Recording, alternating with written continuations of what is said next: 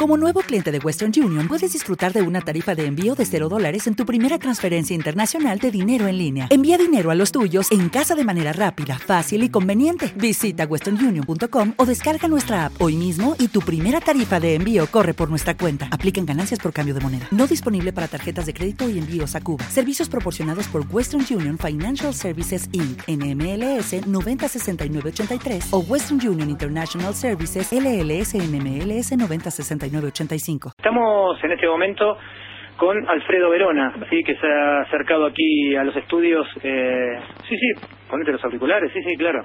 De, Capital Radio. ¿Cómo estás, Alfredo? Un placer. Muy, muy buenas, ¿qué tal? ¿Todo bien? Bien, aquí aquí andamos dispuestos a hacerte compañía. Acércate, a hacernos compañía con Luis. Acércate al micrófono. Ahí está, el micrófono mejor, eso es, ¿sí? Ahí va. Eh, sos un gran, eh, sos un amante de las estadísticas del atletismo, de la historia del atletismo. Eh, te he seguido un poco. De hecho, eh, tu último libro eh, tiene mucho que ver con Antonio Serrano, este gran atleta y gran entrenador, ¿sí? Contanos un poquito, por cierto, cómo nace el libro, de qué trata el libro y esta empatía, en este caso por, por Antonio Serrano también, que tiene mucho que ver en todo.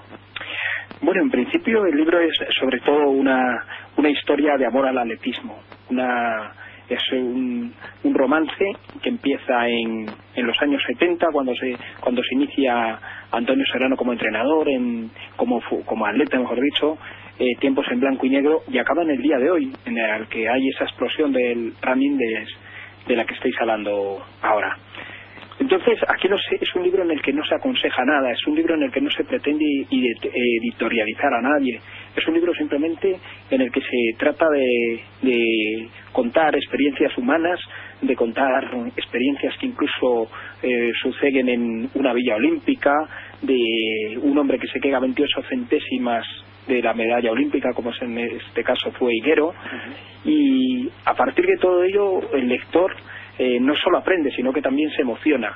En este sentido, Antonio es un personaje, Antonio Serrano es un personaje de una riqueza extraordinaria, eh, por lo menos en el mundo atlético, y no, en el libro no nos tratamos de aprovechar de ella, sino que tratamos de convivir con ella, de compartirla, de que, de que todo esto que, que él representa en este pequeño mundo, en este sector, llegue a muchísimos ojos más y de hecho ya eh, el libro en un par de en tres meses que lleva en las librerías ya cabalga por su segunda edición que en estos tiempos en los que no es demasiado fácil vender libros pues es un mérito es un, hallazgo que nos hace cierta ilusión recuerda el título eh, Alfredo del, libro correr de otro modo eh, un título que precisamente en esta época en la que se está aficionando tanta gente que a lo mejor no se deja llevar por, por obsesiones, por las marcas, Antonio explica que se puede correr de que se puede correr de otro modo, del modo más sensato, que, eh, el modo más humano posible, ¿no? Eh, no tiene sentido cuando hablamos, por ejemplo, de marcas, pues eh, la salud vale más que un segundo o que un minuto en una marca.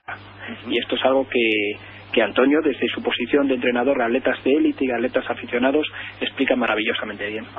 Eh, hay que decir que, bueno, Alfredo Barona no es eh, no ha escrito solo un libro, este último libro, has escrito has escrito más y yo eh, y, enlazando con lo que decía al principio Gustavo, ¿no? no sé que te gustan mucho las estadísticas y, y, llevas muchísimos años siguiendo el atletismo, hay, hay un hay un libro que, que yo tengo desde hace unos cuantos años, un libro tuyo, se llama eh, no el título, el de maratón. Eh, Filipe de existe. No, tampoco, no. Uno que tiene el título, eh, algo maratón en el título. Eh, hablemos de maratón, no, eh, ¿cómo es? Eh, 42 kilómetros para mar el maratón.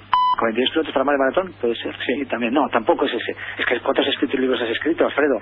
No, entonces yo creo que te equivocas porque no hay más.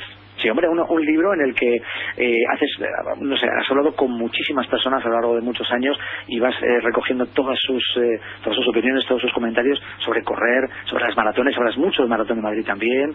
Es un libro en el que hay mucha historia también del atletismo popular en España. Bueno, es, efectivamente, lleva razón. Bueno, ese fue un libro que fue una recopilación de artículos que yo había hecho para una revista y, y bueno, generalmente pues aquí para aprender hay que hablar con gente. Entonces, eh, eh, esto se traspasó a las páginas de un libro, es verdad. Sí, sí. ¿Cómo se llamó el libro entonces? Eh, Desafía al maratón. Desafía al maratón. Sí, señor. quería la palabra maratón. Lo tenía, eh, precisamente, lo tenía listo en casa para traerlo y para que para que lo viera también Gustavo y, lo dejé allí. O sea que nada, bueno, sí. Por eso decía entonces que tú has estado viendo la evolución que ha tenido, ¿no? Eh, de, todo el atletismo popular en España, en un país en el que pues teníamos como referentes a Antonio Serrano, a, Martín Fitz, a bueno, otros muchísimos corredores y eh, atletas a lo largo de, las últimas décadas, ¿no? Y, y, ahora ves cómo eso está evolucionando y precisamente lo estabas comentando ahora lo que dice Antonio Serrano, ¿no? Ya no estamos en lo mismo que antes, han cambiado mucho las cosas. Sí, ha, cambiado de un modo absolutamente radical. Mira, yo empecé a correr a primeros de los años 90, cuando estaba en la universidad, en los últimos años, eh, tenía suficiente tiempo libre porque tenía un horario de 12 a 3, fíjate, prácticamente todas las tardes libres, y eso era un, un espacio maravilloso para hacer deporte y empecé a correr. Y me acuerdo que, que con mi hermano participamos en la San Silvestre que entonces se realizaba el, el último domingo de diciembre. ¿sí? y aquello no tenía nada que ver con lo de hoy. Que pudieron ser las personas la salida estaba me acuerdo en Recoletos justo frente al viejo diario Marca. ¿sí? y ahí nos juntaban más de 200 300 personas. Aquello era otro mundo. Las camisetas térmicas no existían. Las zapatillas especializadas tampoco. Hablabas de una cámara de aire y parecía que te estabas transportando a la guerra de las galaxias. Jamás te habías imaginado que esto pudiera llegar a de hoy y los que corrían eran excepcionales. Yo tenía un, un amiguete en la facultad que corría por debajo de cuatro minutos el kilómetro y me decía que corría seis kilómetros diarios. Y yo que empezaba a correr me parecía que ese hombre me estaba mintiendo, me parecía imposible correr 46 6 kilómetros diarios. Y ahora la semana que bajo de 70 me parece que es una semana floja. Claro, claro, lo que pasa es que la vara quedó alta de, de, aquel no, la vara y luego el conocimiento, el conocimiento tiene derecho. Bueno, ¿te acordás de algo, mira, justo que viste seguramente este en algún momento donde se generó algún... Mira, recuerdo que en algún momento Rodrigo Gabela lanzó una tabla, la tabla de ritmos recomendados conforme a la marca que uno deseaba buscar en maratón. Esto lo que hizo fue dividir un poco las aguas. Eh, ¿Por qué? Y porque él exponía en esa tabla los ritmos recomendados para alguien que quería hacer cuatro horas. ¿Por qué? Porque la gente que quería de repente realizar un maratón en cuatro horas sumaba 110, 120 kilómetros, totalmente innecesario, y él les proponía hacer un volumen general o, sumar un volumen de 60 kilómetros para ese tipo de, de marcas. Y esto también generó un poco, porque todos quieren entrenar como como los grandes atletas, todos quieren entrenar como Chema Martínez o sumar volúmenes como lo hacía Martín Fis con Diego García y Alejandro Gómez y, no, no, no, nos es necesario sumar tantos kilómetros para poder realizar determinada marca. Creo que ibas por ese lado, ¿no? Sí, sí, efectivamente. Evidentemente el entrenamiento es muy adictivo, el entrenamiento es obsesivo y cuando uno se pone sobre todo a contar los domingos por la noche en la libreta de apuntes los kilómetros que ha recorrido... lo que hice una vez? ¿Te puedo contar? Y le cuento a la audiencia. Una vez me faltaban para cerrar todo un ciclo 400 metros, hice mal la cuenta en la cabeza cuando volvía, pues siempre tenía que cerrar justo el número y no y no, no llegaba a ese número. Llegué, me había bañado, había comido. Lo que hice fue salir y hacer lo que tenía que hacer para que para que pueda cerrarme ese número general que me le faltaban 400 metros, una vuelta a la pista. Sí, yo, yo creo una locura, una tontería, porque nadie iba a cambiar, pero bueno. Nadie iba a cambiar, tú lo has dicho, pero no serás el primero ni el último en hacer eso. Yo creo que de alguna manera casi todos tenemos anécdotas de ese tipo, pero pero a la vez es lo que da vida a esto. O sea, ahora mismo lo compruebas a través de las redes sociales. Yo eh, no corro maratón, yo creo, desde el año 2007, cuando nació mi hijo. Y sin embargo eh, ahora casi me estoy entusiasmando con el maratón por la pasión con la que hablan del maratón. Mucha gente que a la que antes no tenías acceso porque no existían las redes sociales. En ese sentido estás descubriendo mundos mundos interesantes y sobre todo muy muy pasionales acerca de acerca de esto eh, era algo que cuando yo empecé a correr en los años 90 no podías ver no existía yo me acuerdo cuando conocí a Antonio y empezamos a escribir el libro este que he dicho anteriormente que Filipides existe que estuvo escrito entre los dos me acuerdo que iba a su casa y me ponía vídeos del maratón de Londres, de su primer maratón en Berlín. El libro es Correr de otro modo. No, ese fue. No, no, no, no, pero digo el último libro, porque se preguntado en redes. Correr de otro modo. Correr de otro modo. Eso, eso creo sinceramente que eh, no sé si está bien o está mal que yo lo diga, pero creo que es una maravilla, más que nada por lo que significa Eh, un entrenador que te dice cuando un, cuando un corredor se lesiona yo me lesiono con él. Un entrenador que abre su corazón. Un entrenador que prácticamente se sienta en la mesita de noche a escribir este libro. Eh, no escribimos estadísticas, escribimos de sentimientos, de corazón. Escribimos una historia, una historia que Antonio necesitaba escribir en los 50 años y a la que yo solo le puse forma, le di un poquito de organización eh, y, pienso que ha sido un libro sencillo de leer, sencillo de, escribir y sobre todo en el que en el que se vive cada, cada frase, cada es más, cada palabra. eh, has hablado ahora de, no sé, de algo que muchos pueden considerar que es un honor, un lujo, no estar en casa de Antonio Serrano, una persona que ha hecho eh, tanto por el atletismo de, este país y, vivir de cerca además bueno todos le conocemos o muchos le, conocemos es un tío muy muy cercano muy muy simpático y, y yo entiendo que él también con sus con sus atletas es así, ¿no? No, sé si te has tenido la opción de la, posibilidad de ver cómo es él en las distancias cortas con sus atletas. Hombre, estar en casa de Antonio Serrano es desidealizar a Antonio Serrano. Es darte cuenta de que él se preocupa por lo mismo que nosotros, claro. por, una factura, por lo que, por si el, si el agua caliente no sabe lo suficientemente caliente, por todas esas cosas. En realidad, yo nunca nunca le he idealizado a él, pero sí que idealizo y hasta cierto punto envidio todas las experiencias que tiene él alrededor del atletismo y que y no lo que cuenta, sino cómo lo cuenta. Sabe contarlo, sabe lo que quiere contar. En este sentido, no si lo buscas como entrenador, si lo buscas en este libro, que es donde también lo puedes encontrar, no vas a encontrar un tipo que te machaca datos, que te amartille. No, no, si prácticamente los, los tiempos, eh, los marcas de los entrenamientos de, es lo de menos. Ahí lo que hay es, eh, insisto, es, es una historia, es, es explicar lo que significa la última noche antes de un maratón, eso que tanto nos obsesiona a muchos, es explicar lo que significa eh, un maratoniano como de la OSA que se retira en el kilómetro 30 en el maratón de Londres y que se pierde en el metro en el maratón y que aparece tres o cuatro horas más tarde cuando ya lo está buscando la policía. Eso sabía esa eh, todo eso está contado en el libro, incluso también habla de Chema Martínez, y que habíais estado hablando anteriormente con él. Y ¿Por qué no tengo ese libro en la mano en este momento? Lo tengo que tener antes de irme de España. Eso está garantizado. Pero lo que te quería decir, eh, que Chema Martínez, ahí cuando está oyendo la entrevista, discrepa completamente con él. Dice que si Chema Martínez eh, llega a saber lo que hubiera hecho en, en el maratón de los Juegos Olímpicos de Pekín, jamás le hubiera jamás le hubiera le hubiera entrenado, ah, jamás le hubiera entrenado. Eso lo dice su letra. Habla de las rabietas, de las numerosas rabietas de Alexandra Aguilar, que lo difícil que es tratar con Diana Martín. Eh, entiende, es un entrenador que no se corta en absoluto.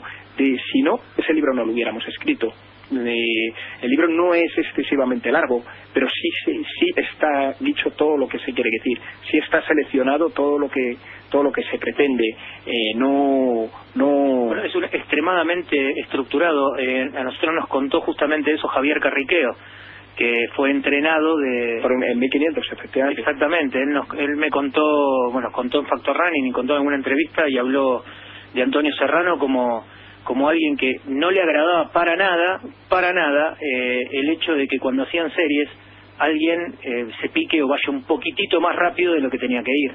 Eh, eran las series, tenían que ser a determinado ritmo y, sucede que al tener un grupo de gente que era muy competitiva entre ellos, sucedía que a veces a alguien se le saltaba la térmica, como decimos nosotros en Argentina, y, y corría o la última serie mucho más rápido de lo que debería correr el promedio. Entonces él se sentía como decía que esto le, enojaba mucho, él le gustaba, por eso que Javier Carriqueo entrenó eh, durante mucho tiempo con, con, Antonio y por eso es que creo que, que, le cayó bien no esto, porque Carriqueo es un tipo muy este, estructurado también a la hora de, de hecho fue libre de Kenenisa Bekele en, en un meeting entre mil metros en Birmingham este, porque llevaba un ritmo muy parejo digo, es muy estructurado, por eso no me llama la atención de lo que acabas de decir de Chema con respecto a su planteo de Beijing 2008. Sí, su planteamiento hay en, en los Juegos de Pekín era alcanzar una plaza de finalista, quedar entre los ocho primeros, y decía que a lo mejor con un ritmo más acorde que es que al principio se podía haber conseguido. Pero yo creo que a través de eso que has contado de has hecho una radiografía perfecta, Antonio Serrano. Mira, hay un capítulo en el libro que se habla acerca de su método de entrenamiento. En ese método de entrenamiento hay tres cosas. Una, no me importa que me duelan las piernas. Otra, un minuto de recuperación entre las series. Las series, eso que tanto apasiona y que tanto preocupa a ciertos corredores aficionados, a ciertos, a ciertos corredores populares.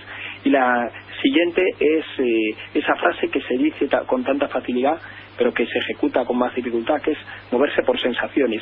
Eh, es, una, es una de las grandes, no de acuerdo, una de las grandes mentiras de, del Rana. Sí, me sentí bien. lo de las sensaciones, no sé, yo, dices lo de tener buenas sensaciones cuando... No, porque algunos, eh, me hago, yo me hago cargo de cosas mías, ¿no? Por ejemplo, digo, de repente, eh, tenés un día de series el día martes, y sabes muy bien que ese día fue de series y, fue extremadamente extenuante para tu cuerpo. Y el día miércoles de repente tenés buenas sensaciones entre comillas y en vez de rodar en 130 pulsos terminás rodando en 170 entonces las buenas sensaciones son totalmente eh, engañosas me refiero a en esa hay que tener cuidado mira ¿sabes lo que pasa Gus? yo desde que conocí precisamente a lo mejor este es eh, ahora que estamos personalizando en Antonio Serrano que es uno más entre miles de entrenadores que hay en el mundo pero mira yo una de las cosas eh, cuando le conocí yo participaba de esa leyenda negra de las series, que prácticamente un día de series era una cosa fustigante. Desde que le conocí aprendí a hacer las series más lentas con menos recuperación. Entonces son entrenamientos más llevaderos, muchísimo más controlados, eh, muchísimo más fáciles de realizar y no causa prácticamente ese estrés eh, que te causa el hacer las series a tope. Así que pues hacer 8 o 10 miles no es tan difícil eh, si tú lo haces a un ritmo más o menos llevadero, un poquito más alto que el del maratón. Y esto fue una de las cosas que yo aprendí con él y que se aprende en el libro, incluso mejor que lo que yo lo he contado aquí. Eh, otro motivo más para, para acercarse, o creo yo, para acercarse a esas páginas. Un libro que además puede interesar muchísimo a todos los oyentes argentinos que están ahora mismo escuchándonos, porque es que eh, hay que decir que al final es universal, ¿no? lo que pueda mostrarnos un entrenador como Antonio Serrano o lo que pueda contar Alfredo Barona, ¿no? algo, universal. Pero es lógico, y aparte consume mucho el argentino todo el modo de entrenamiento español. Bueno, desde, mira quién te digo, y después te lo, voy a extender un poco, desde Manolo Rivera, mm. eh, el entrenador de Antonio Silio y, que estuvo muy vinculado al Larios de aquí de España en época dorada, y que la Real Federación Española, que fue asesor técnico de la Real Federación Española, bueno, desde ahí, eh, que el argentino mira con mucho con mucho énfasis y le da énfasis al, al entrenamiento, modo de entrenamiento español. Dale más potencia a tu primavera con The Home Depot. Obtén una potencia similar a la de la gasolina para podar, recortar y soplar con el sistema OnePlus de 18 voltios de Ryobi desde solo 89 dólares. Potencia para podar un tercio de un acre con una carga. Potencia para recortar el césped que dura hasta dos horas. Y fuerza de soplado de 110 millas por hora. Todo con una batería intercambiable. Llévate el sistema inalámbrico OnePlus de 18 voltios de Ryobi. Solo en The Home Depot. Haces más. Logras más.